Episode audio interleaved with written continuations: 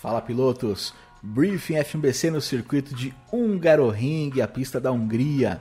Tão travada, tão falada, muito técnica, vai exigir muita habilidade de todos.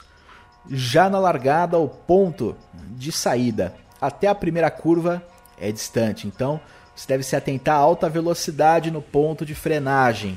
Atenção para não mergulhar atrasado ali, principalmente na parte extrema interna da reta à direita, onde você não tem referência de frenagem, em descida, um local que pode gerar aquela situação de três lado a lado e afunilar na curva, ou mesmo passar reto, perder a frenagem e acertar a lateral de quem já está contornando a curva.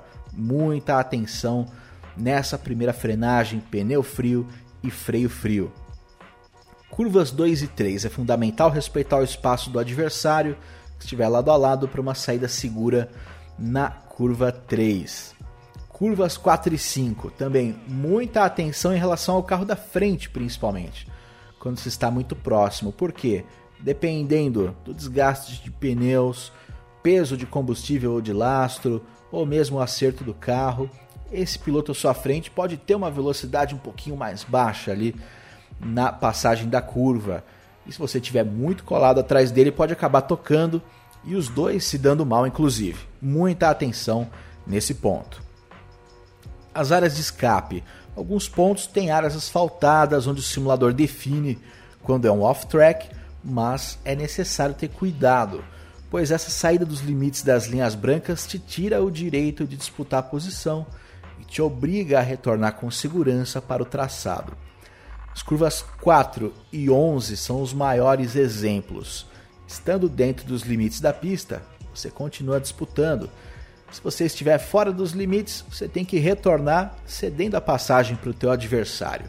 Isso é sempre um prejuízo. Entrada dos boxes, muita atenção com a marcação da linha de entrada e sem erros que te façam ficar atravessado ali na entrada, naquele caminho de guarda-reios, porque você pode acabar bloqueando outros carros também. Saída dos boxes, respeitar aquela linha até o final questão de segurança, separando o piloto que está mais lento saindo dos boxes do piloto que está mais rápido vindo embalado na reta. E bandeiras azuis, tráfego retardatários, por ser um trecho mais sinuoso ali o segundo setor da pista, tente ser o mais proativo possível. Quem vai ceder passagem na reta principal ou na segunda reta antes das curvas 4 e 5, seja proativo fazendo um movimento previsível, fazendo um movimento cadenciado para que o piloto que vai te superar possa fazer essa manobra também de uma forma tranquila. Nos S é muito mais complicado. Dá para ceder passagem? Dá, mas você tem que fazer alguma perna do S mais aberta cedendo passagem. Isso é um pouco complicado. Se você tiver bastante seguro para fazer isso, ok. Se não, preze por ceder passagem com antecedência. Um Ring é uma pista excelente. Espero que vocês tenham uma ótima experiência e a gente se vê lá.